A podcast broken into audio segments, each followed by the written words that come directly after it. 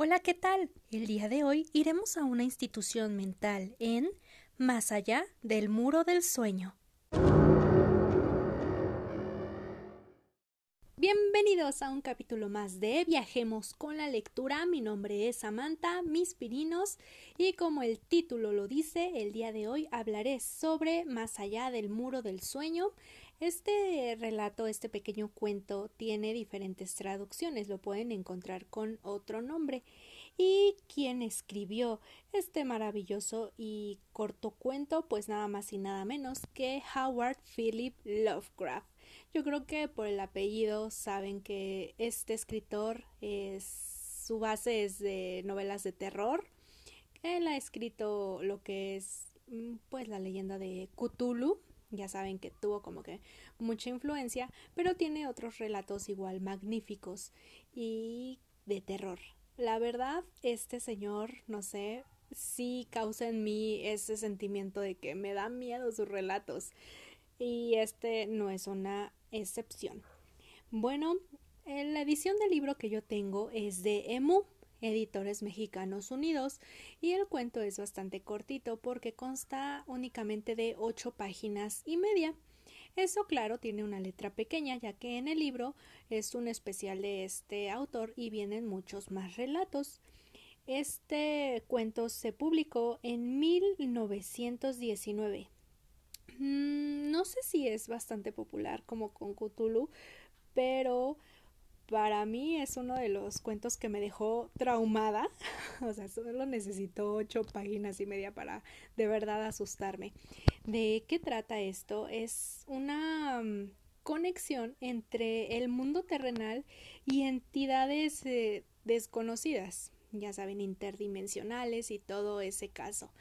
A mí me dejó sorprendida porque es un relato de 1919 y tú lo lees ahorita 2021 y a lo mejor no se te hace tan extraño, se te hace tan normal, pero pues nosotros ya estamos acostumbrados a ver como que muchas películas de terror, hemos visto videos en YouTube que hablan sobre entidades, hemos ya estamos como que preparados, ¿no? sobre el tema, pero para ese año y para este relato tan como que preciso sí está como que muy muy extraño. Y les voy a decir de qué trata. Trata de un señor que lleva por nombre Joe Slater. Es un señor X, un señor que vive en la montaña. No es este un señor como que muy muy respetable y todo, no todo lo contrario, ¿no? Es sucio, su familia, esposa, hijos son igual sucios, le dicen que es depravado, cosas así. No es un señor bastante importante. Lo que pasa es que de repente este señor empieza a tener ataques cuando despierta, ataques violentos, como si tú tuvieras una pesadilla y te levantas de golpe, pues te levantas agitado, ¿no? Y este señor empieza a tener estos ataques violentos. Conforme pasa el tiempo, va teniendo como que comportamientos extraños. El señor comienza a beber, y lo encontraron hasta un día en la montaña aullando, ¿no? Ya decían esto es esto es muy extraño hasta que un día se despierta igual como siempre agitado, así de ah, ¿qué pasó, no? Y empieza, bueno, no empieza, sino que se da cuenta que el cadáver de su vecino yace frente a él y sus manos están manchadas de sangre. Pues a este señor lo llevan a una institución mental porque sus ataques eran ya bastante fuertes. Y ahí conocemos a un enfermero que no tiene nombre, pero es quien te va relatando como que el cuento desde el principio. Les comento que este cuento es algo como poético, o sea, como como si estuvieras leyendo a Edgar Allan Poe, así como que muy poético, muy muy bonita la redacción. Pero este tipo de redacción a veces puede llegar a confundirte. Bueno, continuemos pues llega a esta institución mental y el enfermero que lo atiende pues empieza a notar que que no es normal, ¿no? Que no es una simple bipolaridad, que no son no se está volviendo loco como que así por decir, porque este señor no sabe ni leer ni escribir, pero de repente está escribiendo y de repente te empieza a contar como que historias cósmicas, empieza a hablar sobre alguien superior y no es nada normal. Lo que hace este, este enfermero, perdón, es construir una máquina como que telepática, que mientras este señor dormía, él conectaba como los famosos chuponcitos en su cabeza y se conectaba con él para ver así como como un radio la sintonía y poder como que entender o captar algún mensaje de qué es lo que este señor Joe Slater está soñando y por qué se levanta tan violento. Llega a tener ataques cada vez más y más violentos que sus compañeros como de cuarto ya se están asustando mucho. este señor lo tienen que amarrar con camisa de fuerza. Son muchos relatos que no les voy a contar, pero es como que lo más importante. Un día están como que haciendo guardia, pero el señor ya está muy tranquilo, ya está muy débil, debilitado.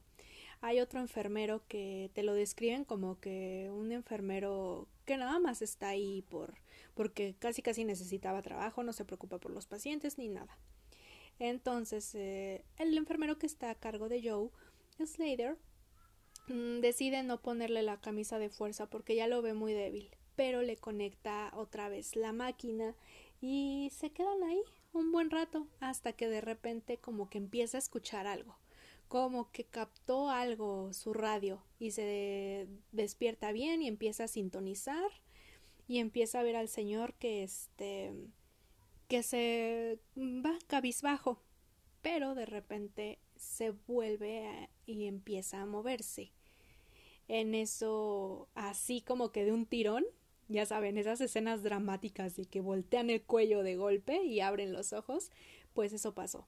Joe Slater, pum, voltea y ve de golpe al enfermero y recibe un mensaje mental que le empieza a decir Joe Slater está muerto y se queda así de güey, ¿qué está pasando? Yo también me quedé igual, yo dije, Dios mío, ¿qué está pasando? Ayúdenme. voy a cerrar este libro ya. y el mensaje que le da esta entidad está muy cañón, está muy cañón, no se está muy bien estructurado. En resumen, le, es una entidad que entró al cuerpo de Joe Slater y se alimentaba de él y se alimentaba de su energía, pero no le servía. Y esta entidad le empieza a decir, se supone que tú no tienes que saber nada de mí, pero me descubriste. Y así de, ay, Dios mío. Y le empieza a comunicar que es una entidad como tipo insectoide, como un tipo parásito que llegó a, a, este, a este señor y que no solo llega a este señor, sino que le puede pasar a cualquier otra persona. Pero este señor Joe Slater se estaba como que resistiendo y por eso tenía como que esos ataques. Y que al final de cuentas, pues ese cuerpo no le servía, ¿no? y decía muy tranquilamente que pues iba a abandonar el cuerpo porque pues ya estaba muerto y que se iba a dar como que la vuelta a Egipto. Me dice lo que tú llamas antiguo, pues yo voy a ir a, Egipto, voy a ir tal vez a otra ciudad que está en potencia, o sea que apenas va a, a resurgir. No sé, les digo que es muy impresionante, de verdad que tienen que, que leerlo y empieza a decir esta entidad que hay alguien superior a él, que no puede mencionarlo, pero que vive en una estrella, estrella que sí existe. Y ese, por Dios, es 1919, el señor, ¿en qué estaba pensando? ¿Qué pasó, no? y es, es muy preciso ese mensaje. Al final le empieza a decir la entidad al enfermero que ya no tiene tiempo porque el cuerpo de Joe Slater ya se está enfriando y que ya no puede permanecer más y es así como que adiós. Y en cuanto la entidad abandona el cuerpo, los ojos de Joe Slater ya como que se secan, el cuerpo se empieza a poner grisáceo y sí, está, está muerto.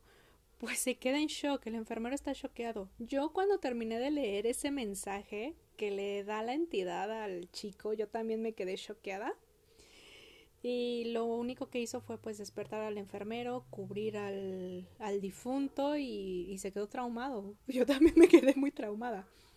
¿Qué sucede después? Pues se empieza a decir que pues sí, hay entidades que desconocemos, mensajes que también desconocemos, bla, bla, bla.